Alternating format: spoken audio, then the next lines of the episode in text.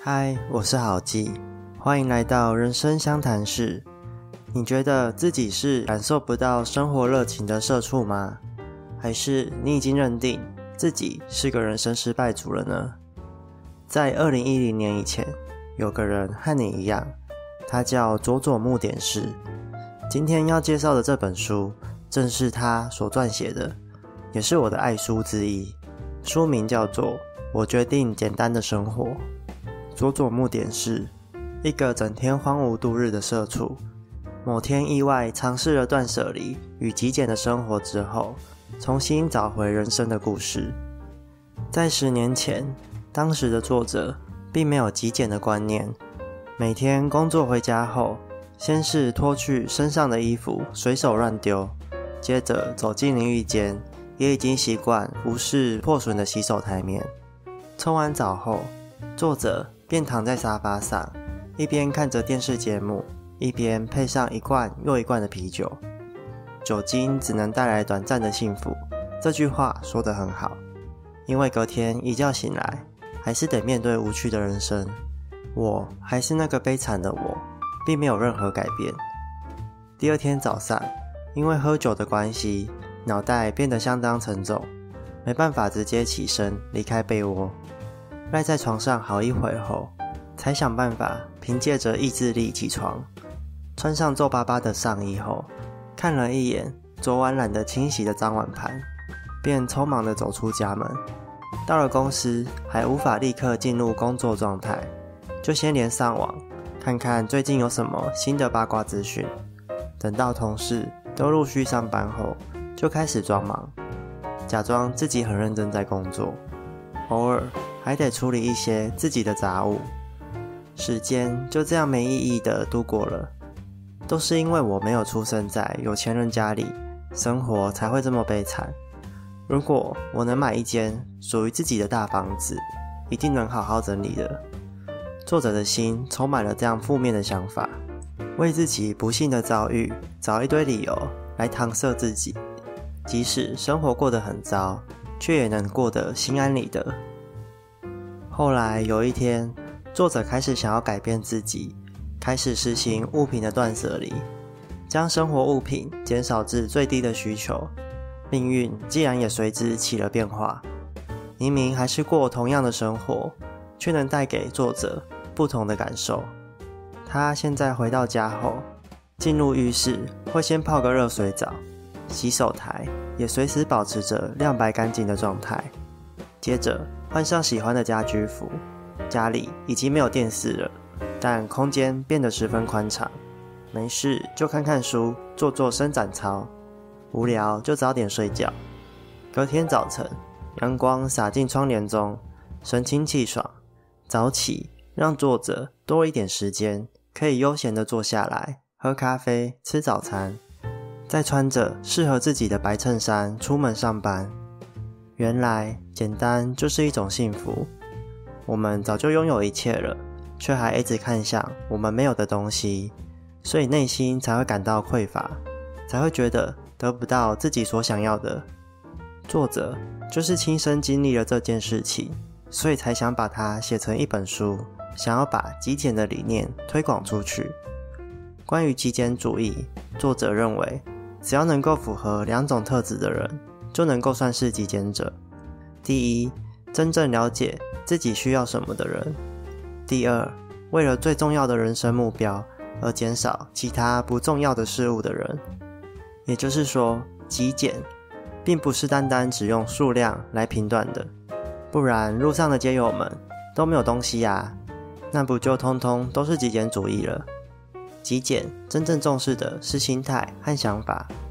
你一定知道。人的欲望是无穷无尽的，无法被满足的，但你仍然会想尽各种办法去满足它，不然你就会感到很沮丧。书中举了一个很有趣的例子，你可以思考看看：假设日本足球国家队在世界杯足球赛上惨败，你会看到主力球员本田圭佑沮丧的模样。这时你会安慰他说：“比赛输了没关系呀。”至少你的年薪有好几亿日元，还开帅气的法拉利，退休后还可以进行环游世界，和我比起来，你的未来好太多啦。所以提起精神来吧。我相信对他来说，这些绝对都是干话，根本安慰不了他。因为此刻就只有赢球，才能够真正满足他的心灵。而假若赢得世界杯就是他最重要的人生目标，那其实上亿年薪、法拉利和环游世界对他来说也没那么重要。人会习惯自己已经拥有的一切，而把目光放在自己缺少的事物上，所以我们的欲望才会始终无法被满足。另外，你一定要知道，花大钱所买的物品，功能也不会跟着倍数增加。千万跑车不可能比百万国产车速度还要快上十倍，但价格却差了十倍之多。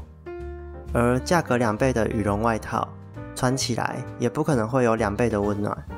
因此，当你在选购物品时，一定要去思考中间的价差到底是在买什么东西。是它的品牌，是好看的外形，还是特殊的功能？是否真的需要额外花好几倍的钱去取得它？若你懂一些商业的行销手法，就会明白，商人都很喜欢去找消费者的痛点，试图传达出一种讯息：现在的你不够好，因此你需要我们的产品和服务。这无可厚非，毕竟业务需要业绩。商人也需要用一些手段去吸引人。我自己就很常遇到推销储蓄险或投资商品的业务，他们总会设法告诉我，未来要是有什么万一，万一领不到退休金，万一出了什么意外，万一投资股票失利，那该怎么办？所以他们推出的产品绝对是最保险、最稳定的，而且还能够加速我累积财富。但其实我很明确知道，维持自己的生活多少钱就足够了。自己的投资理念和计划又是什么？所以一些避重就轻的行销话术就很难说服我。了解自己真正需要什么，就不会在买了之后才感到后悔。当你开始实践极简主义后，就能够像这样减少被诱惑的风险，因为你明白自己。早就拥有了所有需要的东西。二零一五年春天，作者搬到了只有六平大小的家，小房子看起来干净，打扫起来也很简单。他说自己根本不需要扫地机器人，因为整理这件事情实际做起来是很轻松愉快的。